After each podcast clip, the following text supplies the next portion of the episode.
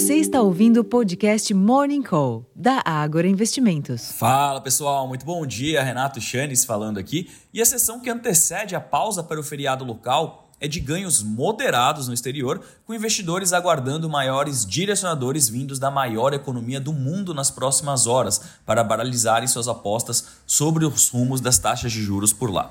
Obviamente, a guerra no Oriente Médio ainda segue no radar e sugere menor predisposição à montagem de posições mais arriscadas ou alavancadas por alguns investidores, retirando parte da liquidez dos mercados e aumentando a amplitude dos movimentos dos preços dos ativos. Assim, considerando todos esses fatores, o que vemos são bolsas na Europa e índices futuros em Nova York subindo menos de 0,5% nesta manhã de quarta-feira.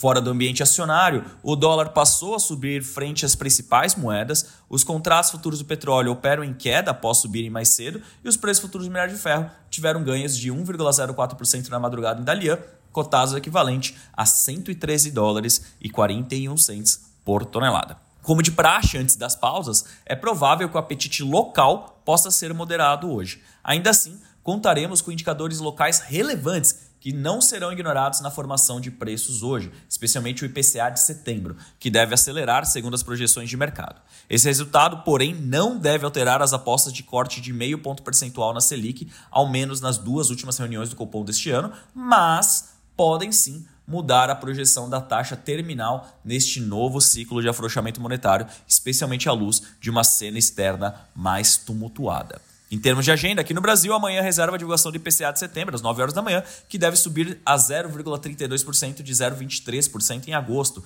diante de um recuo menos intenso de alimentos e da alta da gasolina.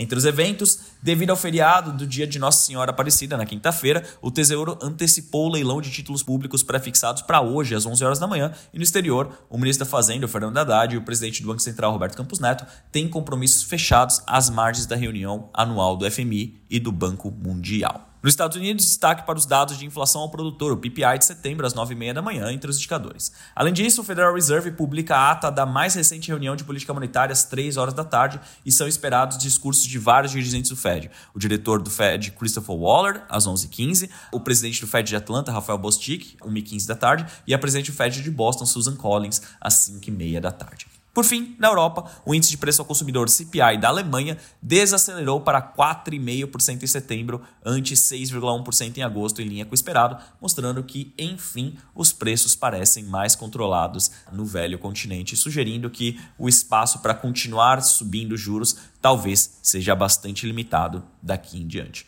Bom, pessoal, acredito que de mais relevante para isso agora pela manhã seja isso. Eu vou ficando por aqui, desejando a todos uma excelente sessão, um ótimo dia e já convidando vocês para acessarem as nossas lives disponíveis no YouTube da Agora e também nossos relatórios completos dentro do Agora Insights na área logada do seu home broker. Eu vou ficando por aqui e até a próxima, pessoal. Tchau, tchau.